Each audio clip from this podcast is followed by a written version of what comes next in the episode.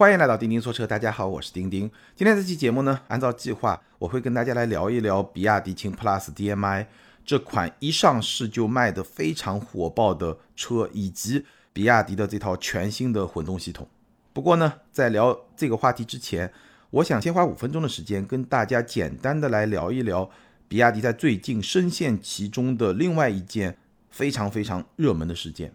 那就是在不久之前，懂车帝进行的一次双车碰撞对比测试中，比亚迪汉 EV 这款车在完成碰撞测试之后的四十八小时之后起火燃烧了，而且根据我们现在能够看到的信息，这个燃烧的点就在比亚迪引以为豪的刀片电池上。刀片电池在业界被认为是安全性非常高的这么一款电池，但是。在这次碰撞测试之后，起火燃烧了，所以这件事情在网络上就引发了非常多的争议。很多听友呢也想听一听我对这件事情的看法。那事实上呢，关于这件事情，在事实和信息层面，我能够了解到的和大家能够了解到的完全是一样的。我并没有太多可以补充的信息或者说事实，所以呢，我就。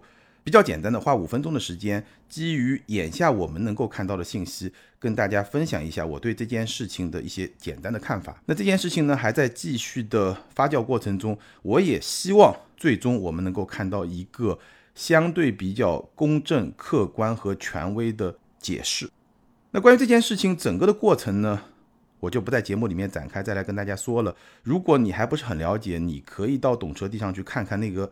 最原初的视频大概十来分钟，然后你再来听我们的节目，就知道我在说什么了。简单一句话来概括，就是我刚才说的，汉 EV 这款车在和另外一款同级别的电动车极狐的阿尔法 S 碰撞之后，四十八小时起火，大概就这么一件事情。那我的观点呢，简单来说概括为五点：第一，在没有实锤之前，我不认为懂车帝被充值。因为这件事情，其实如果你了解整个媒体行业的运作规律，你了解懂车帝这个栏目它策划的初衷的话，那我相信你会得出跟我相同的判断。懂车帝是字节跳动下面的一个 APP，字节跳动有多大，对吧？有多强的实力，你可以想象。所以在没有实锤之前，我完全不相信这档节目有被充值的可能性。我觉得概率非常非常的低，当然我也不想跟大家来讨论这个问题，因为这个问题不是我们要讨论的重点。当然，这档节目在操作过程中它的一些专业性方面的瑕疵，这些点我们是可以讨论的，这是我的第一个观点。第二个观点，比亚迪在这件事情发生以后，他发出的那个声明不够严谨。比亚迪当时的说法是，测试车辆的冷却液颜色跟汉 EV。官方配的冷却液的颜色不一样，官方的冷却液是不导电的，而那辆测试车辆的冷却液是导电的，颜色不一样。但后来呢，又被很多大 V、很多车主出来反驳打脸。最后呢，比亚迪也承认，不同的车型上它配的冷却液的颜色是不一样的，但是官方配的这个冷却液呢，都是不导电的。那事实上呢？等于就相当于把自己最初的这个声明的观点给推翻了，所以这个声明是不严谨的。而且呢，在这个声明的最后有一段话是带有威胁性的这么一个表达，就是说，如果媒体过分去报道这件事情，那就要承担相应的法律责任，他保留法律诉讼的权利。那这个话呢本身没有说错，你永远都有这个权利，但是你把这句话在这个声明的最后单独说出来。我觉得是带有一定的威胁性的，而这种表达完全没有必要。你不这么说，你也有这个权利，那你威胁大家干嘛呢？没必要，而且呢也不明智。这是对于比亚迪的这个声明，我的第二个观点。第三个观点呢，这件事情，我认为它并不代表刀片电池不安全。毕竟在经过这么高强度的一个双车碰撞之后。它也要到四十八小时之后才起火，说明它这个设计的安全冗余是有的。根据这件事情孤立来看的话，这么严重的碰撞事故之后，四十八小时，那车主也好，乘客也好，有足够的时间可以去离开这辆车，对不对？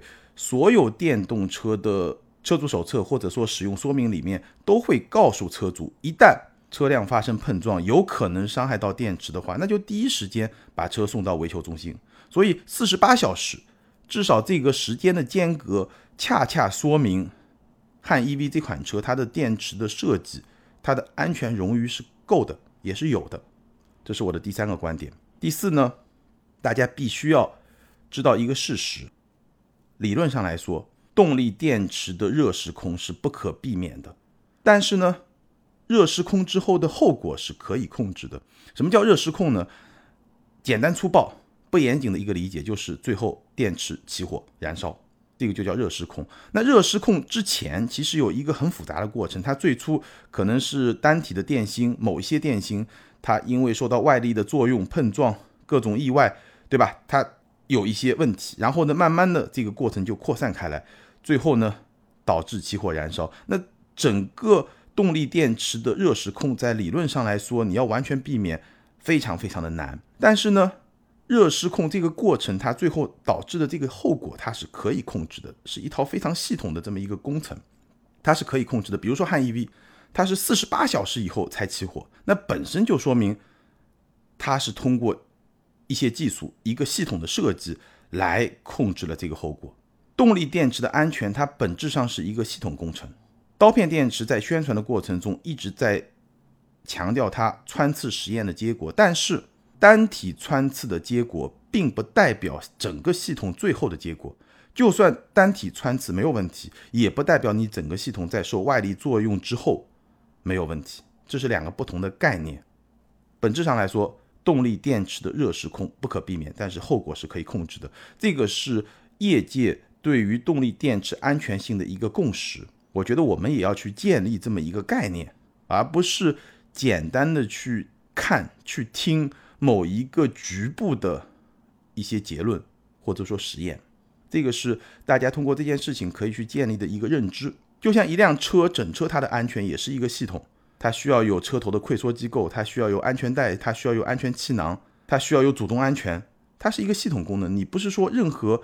一个单点做得好，它就一定好的，这概念大家可以建立起来。那第五呢？我觉得我们还是要警惕厂家的过度宣传，但是我认为这件事情咱们只能靠自己，因为你站到厂家的角度来说呢，也没办法。广告宣传它多多少少会有一些夸大、过度宣传的这种倾向，这是没有办法的，因为你在整个市场。中参与竞争、参与博弈，如果竞争对手都在过度宣传，而你老老实实的只说自己，对吧？打个比方，这个产品你做到八十分，如果你只说八十分，但你的竞争对手他明明只做到七十分，他吹自己是九十分、一百分，那你怎么办？所以在今天的整个的传播环境中，我觉得厂家的过度宣传几乎是不可避免的。那我们怎么办呢？我觉得只能靠自己。有脑子，有基本的逻辑，有基本的理性，其实你是能够去做出一些基本的判断的，或者呢，你就多听我们的节目，也能够相对客观的去看待各种不同的宣传，然后呢，相对理性的去面对各种事件以及结果。好，那以上就是我对这件事情基于当下我可以看到的信息的一些观点。可能很多朋友觉得，哎，这些观点一点都不刺激，好像非常的保守。但事实上，我对网络上发生的很多热门事件的一个基本的态度，我也可以建议大家有这么一个基本的态度，就是什么呢？吃瓜不站队。热门事件我们可以吃瓜，各种瓜随便吃，但是呢，不要轻易的站队，因为很多时候你了解的信息并不是非常的充分，在这种前提下，站队就很容易被打脸。那关于汉 EV 这件事情呢，以上就是此刻。我可以跟大家分享的一些观点。好，那接下来呢，我们进入正题，还是重点来聊一聊比亚迪秦 PLUS DM-i 这款车。那这款车呢，相信大家已经看到了非常多的相关的报道。事实上，我们也会在最近这两天，可能是大家听到这期节目的前一天或者前两天，发一个视频。我是把这款车和它的一个。其实不算是竞争对手了，但是在技术上，在产品的级别上可以算是竞争对手，就是丰田雷凌双擎 E 加，也是一个插混车型，紧凑级的轿车。做了一个对比，一个对比的视频，大家也可以去看一看。那事实上呢，这两款车因为它们的价格差别非常的大，所以呢，从购买方面来说呢，不形成任何的竞争关系。但是从他们的技术，从他们的混动系统来说，可以比一比。在那期节目里面呢，我做了一些对比，大家也可以去看一看。那今天这期节目呢，我觉得关于这款车，包括比亚迪的这套系统呢，我们还是挑重点来跟大家聊一聊。首先呢，我们来说一说 DMI。那这套系统呢，是比亚迪的一套全新的混动系统，也是插混。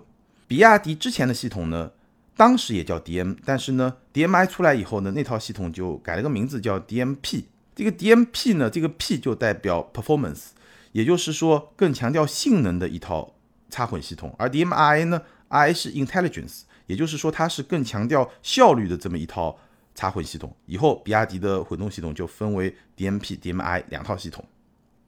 好，那 DMI 这套系统呢？我开了秦 PLUS 这款车以后呢，我的第一印象，一句话跟大家概括一下，就是它很像我之前开过的那些 HEV，也就是普通的混动，而不像我印象中的那些 PHEV，就插电式的混动。我们之前印象中的那些插混车型，包括比亚迪、包括沃尔沃啊、宝马啊那样一些插混车型，它往往是更加性能导向的。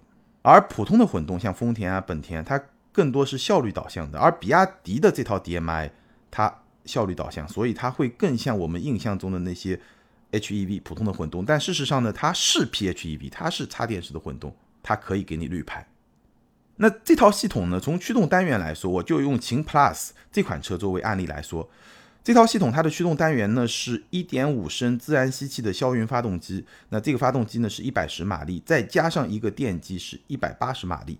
整体的设计思路，我觉得是这套系统最最关键的地方。它的顶层设计非常非常的有创意、有创新。它的设计思路呢，就是在发动机、电机这套组合里面，它尽量的去简化发动机的结构。让发动机始终是处于最高效的这么一个工作区，然后呢，用电机在整套系统里面作为输出动力的主体或者说主导，来满足不同的动力需求。那基于这么一个思路，它就可以深度去定制这个发动机。比如说，它取消了很多现代先进的发动机会有的那些非常复杂的配气机构，它把这台发动机的压缩比直接做到了。十五点五比一，什么概念呢？国产的马自达的压燃发动机也不过是十五比一，压缩比越高，燃油经济性就会越好。但是呢，它可能就没有办法去适应很多不同动力需求的这种工况。然后呢，这台发动机的最高热效率做到了百分之四十三，但我说了，它没有办法去适应不同的工况，怎么办呢？电机可以来主导。动力的输出，这台发动机它只需要工作在最高效的这么一个区间，所以呢，它可以做的非常的简单。打个比方是什么呢？就是普通的发动机，如果你是汽油机，你需要满足各种不同的工况，你需要高速巡航，这个是非常省油的；你需要急加速、地板油，这个就会比较消耗燃油，油耗就会比较高，动力需求就会比较大。所以呢，它就像是一个单打的网球运动员。它各种技术、各种动作都得会，而比亚迪的这台1.5升自然吸气的霄云发动机，它就有点像一个双打的网球运动员。它可能某些技术就特别强，但另外一些技术呢，它不需要，因为它有一个队友可以来给它作为一个补足，大概是这么一个概念。所以这台发动机呢，它就可以做得非常的简单。然后呢，它的工作区域就相对来说比较狭窄，它不像普通发动机有很复杂的工况，因为它的这个工作区域比较狭窄，所以它的结构可以非常简单，所以它的压缩比可以很高，所以它的最高热效率可以很高。那其实我跟业内一些工程师的朋友也沟通过，最高热效率百分之四十三这个数字听上去很牛逼，但其实并不算特别的黑科技，因为这台发动机它的工况非常的简单，它没有那么复杂。它不是越野跑，它就是一个场地跑，大概是这么一个概念。所以在这种情况下，它要把最高热效率这个点做到，就没有那么的难。所以这套系统，我的理解，它牛逼是牛逼在它顶层的这么一个思路，这个是比较厉害的地方。反而百分之四十三这个最高热效率这种听上去很牛逼的点，不是它真正厉害的地方。好，那这套混动系统具体的结构我就不展开跟大家说了，音频节目里面几句话也说不清楚。这套系统它的工作的方式呢，在某些方面是比较接近本田的混动的，但是呢也会有一些区别。我给大家说一下它几种最主要的工作模式，比如说 EV，EV 模式呢就是电动。通常在电量比较充足，能够去满足动力需求的时候，这个时候呢就是 EV 模式。你可以强制 EV 模式，你也可以让它自动的去选择一个 EV 模式。我试过 EV 模式跑一百二十公里每小时完全没有问题。也就是说，这辆车如果它的电量比较充足，能够满足动力需求的话，那在中国的所有道路上，在合法的限速条件下，你完全是可以 EV 的，没有问题。然后呢，和 EV 相平行的就是 HEV，也就是一个混动模式。那在混动模式下呢，其实它的工作方式比本田的混动系统就会更加的复杂，更加的多，各种不同的工作方式会更多。比如说，它有串联的混动，它有并联的混动，它也有高速直连。接下来几分钟，如果你不是理工科的朋友，对吧？你对这个不感兴趣，你可能会听得有点云里雾里，你就可以直接跳过这几分钟。然后我会跟你说这套系统它实际的体验怎么样，效果怎么样。那 HEV 呢？有串联、有并联、有高速直连，各种不同的工况。所谓的串联呢，也就是说它的发动机作为发电机用来发电，然后去驱动电机用来输出动力。如果你的动力需求比较大，你的 EV 模式已经没有办法支持了，有可能是因为电量不够了。没有办法支持了，这个时候呢，它会进入串联模式，就是我刚刚说的，发动机作为发电机来发电，然后呢，来支持电机来输出动力。我们刚刚说了，发动机的最大功率是一百十马力，但是电机的最大功率达到了一百八十马力，这个一百八十马力才是真正决定了秦 PLUS DM-i 这款车的实际的动力的表现。这个时候呢，它就有点像本田的那种增程式的混动，大概是这么一个动力输出的方式。串联高速直连是什么呢？有点像本田的混动，就是在高速动力负荷比较小的时候，动力需求比较小的时候呢，它会用发动机直接来驱动。但是呢，我们知道它发动机功率也就是一百十马力，对吧？然后呢，它的发动机又是只能工作在一个相对比较狭窄的区域，所以呢，高速直连它只适合在中高速动力需求整个的负荷比较小的。这么一个区间，那如果说高速直连这么一种方式，它的动力不够用了怎么办呢？它首先会进入并联，就是说发动机首先它能够直接去驱动车轮，同时电机能够利用电池给它的那么一点点电量，同时来驱动车轮，电机和发动机处于一个并联的状态。这个是中等动力负荷的情况下会有的这么一种工况。那如果动力需求进一步的增大，它又会切换到串联。串联模式是这台电动机包括整个系统能够输出最大动力的这么一种模式。大概是这么几种主要的工况吧。如果你听不明白没关系，你可以接着直接听这套系统的结果。你也可以去看我们的视频，视频里面我也给大家讲了这么几套工况，而且可以结合到比亚迪这款车它的中控屏。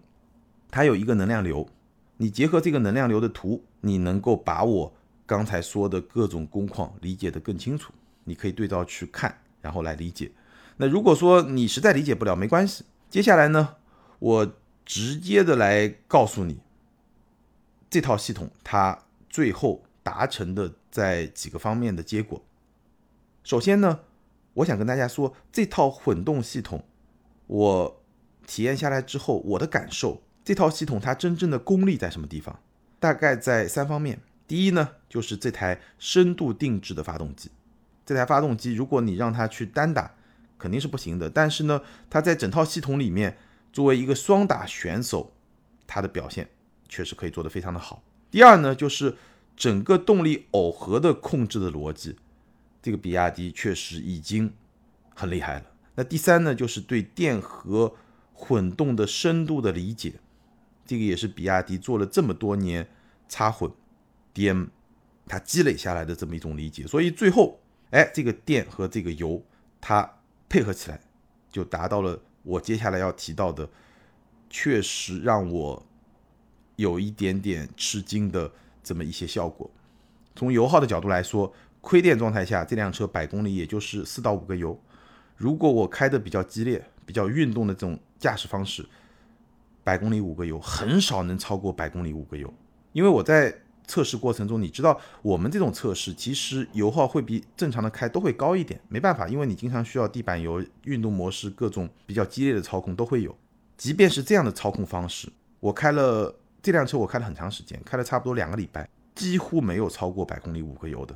那如果正常开，也就是四点二、四点三。我说的是亏电状态下，就是电量基本上在百分之二十左右，它的保电能力很强。你真的要让它电量掉到百分之十五以下也非常难。亏电状态百分之二十左右的电量，油耗正常开四点二、四点三、四点四，大概这么一个水平。如果你激烈的开，也很少会超过五个油，所以这个油耗表现非常好。我们对比雷凌双擎 E 加丰田的那套混动系统，油耗表现几乎在同一个水平。都差不多，都是四到五个油，但是这辆车它的性能比丰田可好太多了。我试的这个版本呢是五十五公里续航的版本，官方的百公里加速是七秒九，那我实际开下来呢，基本上也就是一个八秒左右的这么一个车。雷凌双擎 E 加肯定是超过十秒的，整个性能的表现差距非常非常的明显。也就是说，这套系统它在油耗水平和丰田的系统非常非常接近的前提下，甚至。可以说一样，你都不能说它接近，好像差了一点，其实没有，完全差不多。在这个前提下，它的性能比丰田的那套系统有明显的优势。体验方面呢，整个动力输出非常的线性，非常的平顺，有点像电动车。那这个就很正常了，因为你如果开过本田的混动，你也知道，因为它很多时候它就是一个 EV 电动，或者说是一个增程式，那本身也是电动，就是这台车。百分之八十以上的工况就是电机在驱动，那有些工况呢，汽油机和电机会是一个合作驱动。那这么一个特性，它开起来当然就会像电动车，所以它就会有电动车的那种线性啊、平顺啊，没有问题，这个就很正常。而且呢，这台车满电和亏电几乎没有差别，包括性能几乎没有差别。满电亏电，所以整个的体验，包括说它发动机启动不启动，几乎是没有感觉的。除非说你一脚地板油下去，发动机启动，然后呢转速又比较高，这个时候你能听到声音，但是从体验的角度来说，你也感受不到那种震动，没有。那你说是不是？丁丁，你吹了半天，对吧？比亚迪这套系统就要上天了，就比丰田的系统更牛逼了呢？其实也没有。我在视频里面也说了。这套系统，从我的体验来说，两个礼拜我的体验来说，确实非常非常的出色。我觉得我找不到明显的问题所在，但是呢，有一个问题，我们必须要正面去面对，就是它的可靠性。可靠性，丰田的混动已经卖了几百万辆，这个可靠性是有非常充分的验证、充分的背书的。那 DMI。毕竟是一个全新的系统，而且这套系统确实很复杂。越是复杂的事物，我们对它的可靠性难免就越是要保持一些警惕。所以呢，我觉得可靠性这个点，比亚迪的 DMI 还是需要经过非常长时间的这种验证。而且呢，有一个细节，不知道大家有没有注意到？你可能在网络上很少会看到或者听到有人会提到，就是这台车啊。我注意到啊，它的车主手册里面有那么一段话，就是说，如果你发动机频繁启动，或者呢冬天这么一些环境下，它是要求三千公里换机油。那我基本怎么理解呢？我觉得这个三千公里呢，你就可以理解为你的 HEV 的里程，HEV 就混动嘛。那在 HEV 情况下，就是发动机需要频繁的启动嘛。对吧？所以你大概可以理解为三千公里的 HEV 的里程，你就要换机油。那如果说你经常是 EV 来开，那我觉得就还好。但是如果说有一些朋友，其实我知道我身边很多的朋友为了一个绿牌买了比亚迪的混动的车型，但事实上它充电的机会很少，它就是当油车来开。那这台车呢，你当油车来开，确实油耗也是很低的。我觉得其实没有什么问题。但是呢，如果你是那么一种使用的习惯的话，那你就需要三千公里来换机油，这个其实是有点麻烦。说明什么呢？说明比亚迪自己对这套系统，它整体在长期使用情况下的表现。它是比较保守的，为什么需要三千公里换机油啊？因为我们之前也出现过类似的机油乳化的这么一些问题，就是发动机它本质上是一个相对比较开放的环境，所以呢，难免就机油会窜进去。那如果你经常需要频繁的启动，也就是说发动机始终处于一个比较低的温度，它没有长期使用温度比较高，那长期处于一个比较低的温度情况下，那机油和汽油混合。然后呢，可能有一些机油乳化啊，这样一些问题的出现的概率就会比普通的汽油车更高。所以呢，为了去规避有可能出现的问题，那比亚迪就要求在这种使用环境下三千公里换机油。那这是一个很小的点啊，那说明什么呢？说明其实这套系统我们对它长期使用的可靠性还是需要观察。在今天这个时间点，我相信没有任何一个人能够给他打包票。所以，如果把这个点再考虑进去，那我觉得至少我们今天对比的比亚迪的 DMI 和丰田的混动，我觉得是各有千秋。两套系统油耗表现都非常出色，平顺性表现都非常出色，但是性能上比亚迪占优，可靠性上丰田至少已经有了百万辆级别的混动车的倍数，所以丰田还是会更加的有优势。所以整体上来看，我觉得是半斤八两。那最后再说一点吧，就是这套混动系统呢，虽然它是插混，但是我的感觉啊，插电对它来说不重要。它不像比亚迪之前的那些插混的车型，插电很重要，你充电很重要，你有电和没电，它的性能就会有比较明显的差距。但是呢，这台车我刚刚说了，它更像是一个 HEV 啊而不是一个 PHEV，所以呢，插电对它并不重要。有电和没电，它的整个的油耗的表现，除了 EV 那部分，就是电驱那部分，那是不烧油嘛。那如果你是 HEV，有电没电，整个油耗的表现其实差别并不大，体验差别也不大，性能差别也不大。所以呢，DMI 可以插电，但插电对它来说并不重要。这个结论。非常重要。我们待会儿再说，如果你要买这个车，买哪个版本更好这个问题的时候呢，这个结论就会非常的重要。好，那说完了 DMI 之后呢，接下来我们再来说一说秦 PLUS 其他的一些方面，我们就说的稍微简单一点。秦 PLUS 这款车呢，首先它的车身长度是四七六五，轴距是二七幺八，在今天市场上来看呢，它就是一个 A 加级的轿车。但事实上呢，这个 A 加级已经很大了。我自己那辆上一代的宝马三系标轴版，比秦 PLUS 要短，要短整整十公分。那是一辆标准的 B 级车，所以今天市场上这些 A 加级的轿车啊，真的是很长很长了。那这款车呢，六月的销量达到了一万三千五百四十一辆，就是我刚才说的，一上市就卖得很好，已经一万多辆了。我相信还会更高，甚至破两万，指日可待。所以这款车。我们待会儿再接着分析啊，就是除了 DMI 这套系统之外，它别的一些产品力。那缺点是什么呢？我们直接说缺点。缺点呢几个，第一个后排空间，虽然它是一个 A 加级的轿车，但是后排空间是有问题的。腿部空间两拳这个没有问题，虽然在 A 加级的轿车里面不算最好的，有比它好的，但是呢腿部空间两拳我觉得也够用了，也没有问题。它的问题是什么？头部空间。这辆车我身高一米七七，后排是直接顶头的。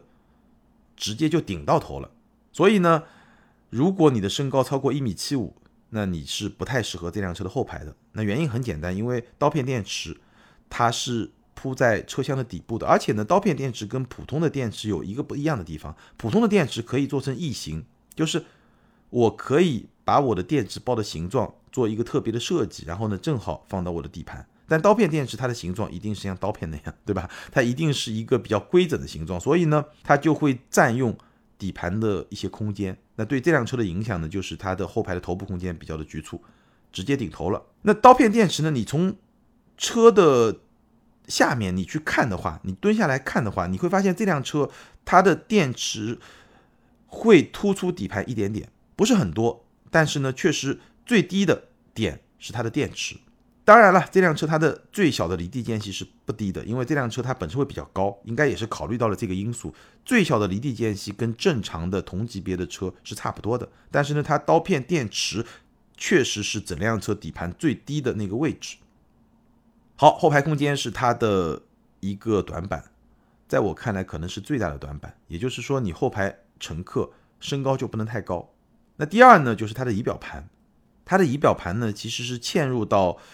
一整块的玻璃的里面，一整块玻璃是一个装饰面板，然后呢，仪表盘嵌入到这个玻璃里面，面积是比较小的。但现在很多新能源车仪表盘的面积都很小，对吧？特斯拉索性就没有面积小，我觉得倒不是什么太大的问题。它的问题是什么呢？第一，它的字体很小，它在一块很小的面积上放了很多的信息，所以它的字体很小，所以呢。其实你看的时间长，眼睛是有点累的。其实我的视力不算差，但是呢，看时间长了还是会有点视觉的疲劳。还有呢，可能有一些强迫症的朋友会觉得它的这个仪表盘啊，因为它是嵌入到一整块玻璃里面，所以你感觉上它的位置好像不太正。这个是仪表盘的一些问题。另外呢，轮胎这个轮胎抓地力不好，你稍微激烈的过一个弯就会响胎。最后呢，刹车。这辆车它急刹的效果是比较一般的，你都不用做测试，你就有几次急刹的经历，你就能感受到这个效果比较一般。这个可能跟轮胎也有一定的关系。这个是秦 PLUS 的几个缺点。那接下来呢，说说它的优点。首先呢，就是我刚刚说的 DMI 这套系统，油耗很低，动力呢充沛，加速体验好。加速体验好就不用说了，相当于一个电动车嘛。那动力充沛是一个什么水平呢？我刚刚说了八秒左右，八秒左右基本上比思域的 1.5T 会稍微差一点，基本上跟速腾的 1.4T 差不多，大概是这么一个水平。这个加速能力，这个性能的表现，相比同级别的像丰田的那些混动车啊，本田的那些混动车啊，都明显是要更好。所以 DMI 虽然相比 DMP 来说，它的性能没有那么出色，不是四秒几、三秒几、五秒几破百，但是它的动力在同级的买菜车里面来比，仍然是充沛的。那第二个优点呢，就配置。我试的那款车，我拍视频那款车是最低配，十万出头的价格，给你什么？十点一英寸的中控屏，皮质的方向盘，皮质的座椅，以及车厢内大量的软性的材质。一个紧凑级的轿车的最低配，给你一个皮质的座椅，非常非常少见。比亚迪可以，所以最低配它的配置是比较高的。当然。也就是说，它的性价比真的是非常高。简单来说，这辆车就是一个混动车的油耗，一个燃油车的价格，再给你一块绿牌。我相信这个也是这辆车它最吸引人的地方。它给了你一块绿牌，但是呢不贵，而且呢很省油，整个体验、操控的体验、动力的体验也都不错。操控方面呢，我觉得这辆车作为日常的买菜车来说，非常的好开，因为底盘。下面是电池，所以整辆车的重心就被压得比较低，整个操控响应是比较积极的，开起来非常的顺手。那刀片电池呢？我刚刚说了，略微会超出底盘，但是因为车身比较高，所以离地间隙也是正常的，正常的开没有问题。日常开的体验一个词来形容，好开。但是呢，这台车它也不运动，它不适合比较激烈的驾驶，比如说它中低速的情况下转向的手感是偏轻的，所以呢，转向的这种参与感。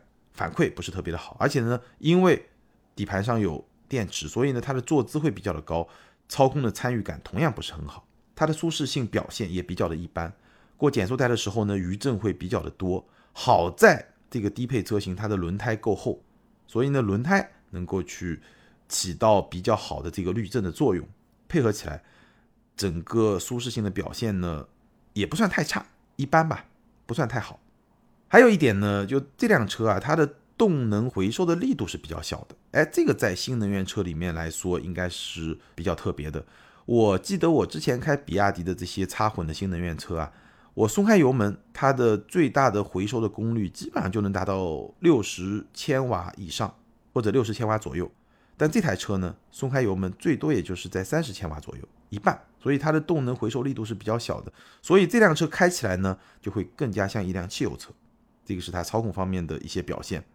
好，接下来我们来说一说秦 PLUS 这款车的购买建议。如果你要买这款车，哪个配置会比较推荐？那秦 PLUS 这款车呢，根据纯电续航里程的不同呢，分为五十五公里和一百二十公里两个版本，各有两个配置。五十五公里的配置呢，低配十万五千八，高配十一万九千八。一百二十公里呢，低配十二万九千八，高配是十四万五千八。那我们就把两款低配车型来给大家简单比一比。两款低配车型，一百二十公里的版本比五十五公里的版本呢要贵两万四，电机升级到一百九十七马力，百公里加速提升到七秒三，性能稍微有所提升。然后配置方面呢，会增加十七英寸的轮圈、胎压显示、电动天窗、分区空调、语音控制、后排中央扶手、后排出风口这么一些配置。基本上你可以认为配置能值大几千，电池加电机的性能的提升呢？值一万五千块钱左右，大概是这么一个差别。那我会觉得呢，五十五公里的版本会更值，因为电池加电机贵了一万五千块钱左右。事实上，它的使用体验差别很小，就是一百二十公里的版本和五十五公里的版本使用体验差别很小，七秒三、七秒九能差多少呢？这个就是我刚刚说到的，插电对它来说并不重要。就从这辆车它的特性来说，从这套 DMI 的特性来说，插电对它并不重要。有电没电，其实使用体验差别很小。那在这么一种前提下，电价很难省回差价。你说我一百二十公里的版本，我用电用的更多，所以我能把这个一万五千块钱给省回来，很难很难。因为五十五公里对于大部分用户来说，如果你每天能充电，其实。也够，对吧？一百二十公里能够多帮你省多少电呢？我觉得很难省回这个差价。毕竟这个车啊，它也不是纯电，你也不是说一百二十公里版本我每天就只用电不用油了，那你还不如去买个纯电车，对不对？所以根据这个车它最典型的使用场景来说，我认为一百二十公里的版本相比五十五公里的版本，从使用成本的角度来说，能省回这个一点五万块钱。是难度比较大的，不过有一点呢，可能是一百二十公里版本的一个优点所在，就是我们刚刚提到三千公里保养这个事情。那一百二十公里版本它肯定能让 EV 驱动的使用的场景，包括里程数会更长，所以呢，它有可能可以帮助你去延长保养的周期。那如果说你的使用的状态，你的使用的场景，因为这个每个人差别会很大，如果你的使用的场景，可以让一百二十公里的版本最大程度的发挥它的作用，能够让你去没有那么频繁的去保养，那我觉得一百二十公里的版本还可以考虑。但是对于绝大部分普通用户来说，我觉得五十五公里的版本会更值。这个是由这套系统它本身的特点以及它整体配置的水平来决定的。这个是我的这么一个建议。那至于说五十五公里的版本你是选低配还是高配，那个就是丰俭由人。你预算比较高，那当然高配会更好。那如果预算比较低，这个最低配，我拍的就是全系的最低配，十万五千八这个版本，这个配置我觉得完全拿得出手，配置绝对没问题。好，那以上就是关于秦 PLUS DM-i 这款车以及比亚迪 DM-i 这套全新的插混系统，我试驾下来的一些体验，包括对它技术上的一些简单的分析和解读，融合在一块儿。跟大家聊了一下我的一些感受和观点。那关于这款车，你有什么样的观点？欢迎你在评论区留言，和更多听友和钉钉来进行交流和互动。我相信这款车，很多朋友都有很多自己的想法。我也相信这款车在中国市场应该能够获得相当不错的销量，只要有一个前提，就是它的可靠性、它的质量不出现问题，不出现大的问题。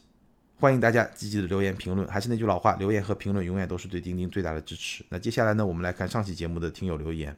上期节目我们聊的是现代的伊兰特，ID 是宇翔前底哥，这位听友他说，丁丁老师这期说到心坎里了，家里零九年手动挡的现代途胜还在服役，二手卖可能都卖不了两万的车，前不久花三千多进行了第二次大保养，一直没啥大毛病，真是不舍得卖。一七年底。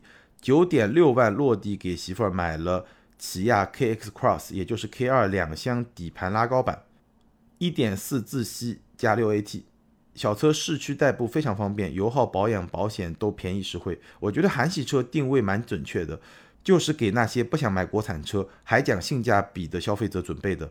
哪怕是再贵的韩系车，也不会给你带来面子，但是里子得到的实惠和满意，也只有韩系车主自己知道。非常感谢这位听友的分享，只不过不知道那个 刚刚登陆中国市场的韩系豪华品牌他会怎么想。